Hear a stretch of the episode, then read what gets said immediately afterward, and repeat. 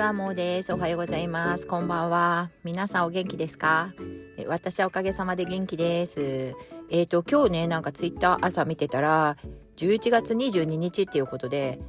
いい夫婦の日っていうのがあるらしいんですよね。あの、それはさ、なんかやっぱり、じゃあ結婚しない人はどうすればいいのよ？みたいな感じで、こういうさ、あの日を作るっていうのは、どなんかやっぱりなんか嫌だなって思っちゃうような人もいるんじゃないかなとかって思ったりもするんですがえっと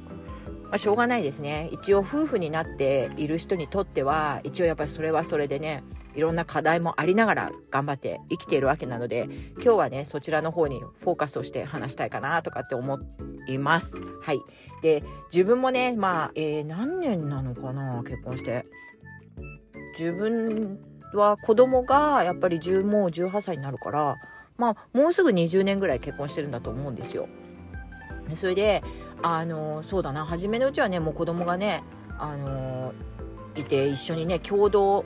作業っていうのかな。子供を育てるということに熱心に2人で頑張っていたのでお互いのことをなんかこうああだこうだっていうっていうことはなかなかそこに目がいかないっていうかね。だけどちょっとほらあの子育てが離れてきたりとかするとだんだんねいろいろね心配事がお互いに違ったりとかして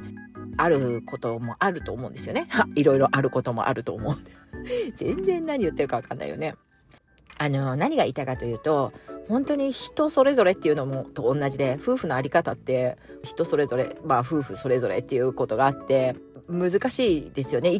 とにかくねいい夫婦の日は2人の時間をなんか大切にする日とかって書いてあったんですけど2人でいることっていうことを重要視してない人が結構多かったりすると思うんですよ。あのもう結婚しちゃったからみたいなもう夫婦だからみたいな感じで。でも実はさ私ね本当にあのまあ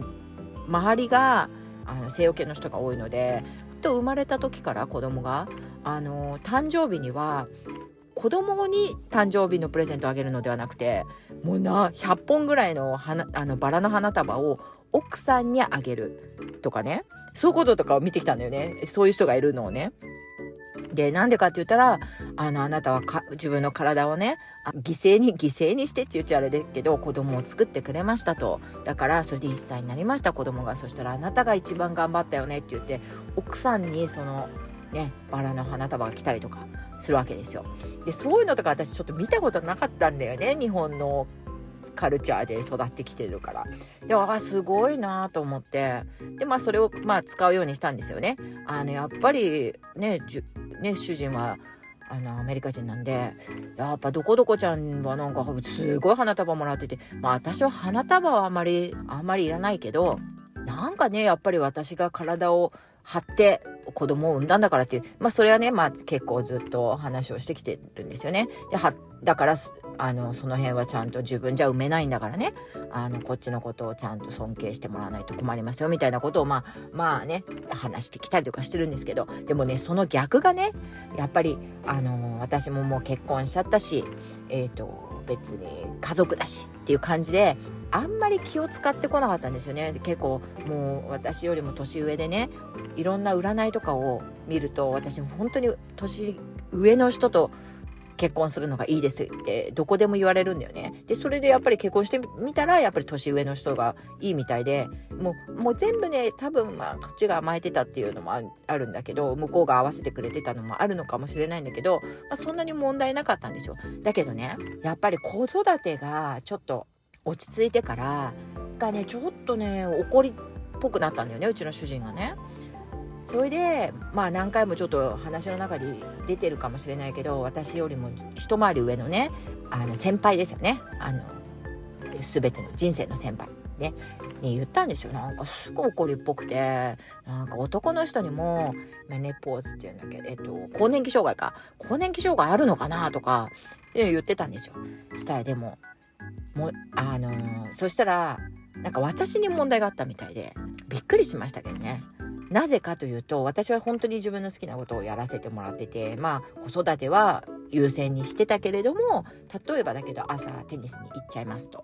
でその時にテニスじゃない時も「あ今日は疲れてるから」とか言ってえっ、ー、とコーヒーに誘われるんですけどね。朝スタバに行きましょう。スタバとかあとちょっともう一個ローカルのあのコーヒー屋さんが近所なので徒歩距離なので行きましょうって言われるわけですよ。でも朝さこれ前も言ったかなねコーヒー自分家のコーヒーの方が美味しいわけ自分で私豆とか買ってるしあの、ね、手で引いたりはしないけど、電動のやつで引いて、豆から引いて自分で入れるコーヒーが一番美味しいのね。あ、それもなんか、ドリップ式の昔のさ、コーヒーマシーンでまだ入れてるんだけど、まあ、もう全然それでいいよね。だけど、スタバに行きましょうっていうわけ。でね、それを相談したの。その、12歳上のお友達にね。そしたら、行ってあげなよっていうわけ。え？行ってあげる？何が？どこに行くんですか？えっとあのコーヒーに。えー、だって別に朝誰とも話したくないしやりたいことあるし、まあ、眠い時もあるしなんでコーヒーなんかえ言ってあげなさいよ。その時だけなんだから旦那さんと。で私の主人はね結構あのコロナの前は100日ぐらいはあのシンガポールにいなかったんですよ。出張が多い人なんでね。100日以上かもな。120日ぐらいとか。だからまあ一人でいることも全然慣れてるし、まあ、子供の世話とかも自分でできるしっていう感じなんだよね。だけどそんな誘われてるのにコーヒーぐらい行ってあげなさいよって。そしたら聞いたところによるとそのお友達もねあの全然テニスやりたくないんだけど土日に誘われるから旦那さんにねでそういうだそういう旦那さんに誘われるお子様たちが、えっと、子守テニスっていうのをやっていてね子守テニスって言って聞いたらねいや旦那さんたちはこうねウィークデイはね働いてテニスできないし私たちは楽しくやってると。だから土日ぐらいはこう子守ってね言うとねまたちょっとそんな言い方しないでもって言われるかもしれないけどでも旦那さんたちがやりたいって言ってるんだからやりましょうと一緒に。ね。でだからあの本当はやりたいめちゃくちゃやりたいわけじゃないかもしれないけどやろういうのをやってるんだからもうさんもコーヒーぐらいは付き合ってあげなさいよって言われたんですね。でこれちょっとこんな話をいい夫婦の日にしていいのかどうかわかんないんですけどでもそういうことなんですよ。ちょっとのことそれでね私コーヒー行くようになったら機嫌良くなったんですよ。うちの旦那が。あまた旦那とか言っちゃってねうちの主人がね。まあそういうねこれちょっと一つの例ですけど本当にねそういうその時もしね私コーヒー行くことを今でも拒んでいたとしたらまあ何て言うのかな。あの不機嫌な感じで。でしかも私は男の人の更年期障害なんじゃないかで済ませて。それでなんか機嫌の悪い主人とねなんか嫌だなとか言って言ってたかもしれないんですよ。今でも。もうね。だからねそれ考えただけでちょっとねやっぱちょっとのことでねまああの夫婦関係っていうのもどっちに行くか分かんないなってね今思うと思ったりするのでやっぱりね他人同士ですからね結局は。屋根の下に一ついたとしてもね。うまくねあのー、今ね若い年代の方たちってそういうのもうよく分かってらっしゃってね旦那さんがすごく気使ってらっしゃったりとかするの見たりするからうまくやってらっしゃるのかなとも思うんだけどでもねやっぱり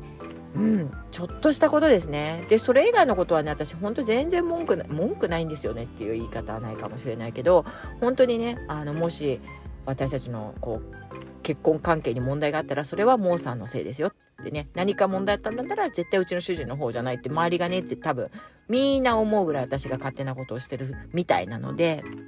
そういう関係なんですけど、でもね、やっぱりあの時をね思い返してあの時コーヒーに 機嫌よく行くっていうことを私がしてなかったら本当どうなってたかわかんないなって言って思ったり今日ねいい夫婦の日だっていうことでしました。で今日はねあのー、私はねコーヒーをね一緒に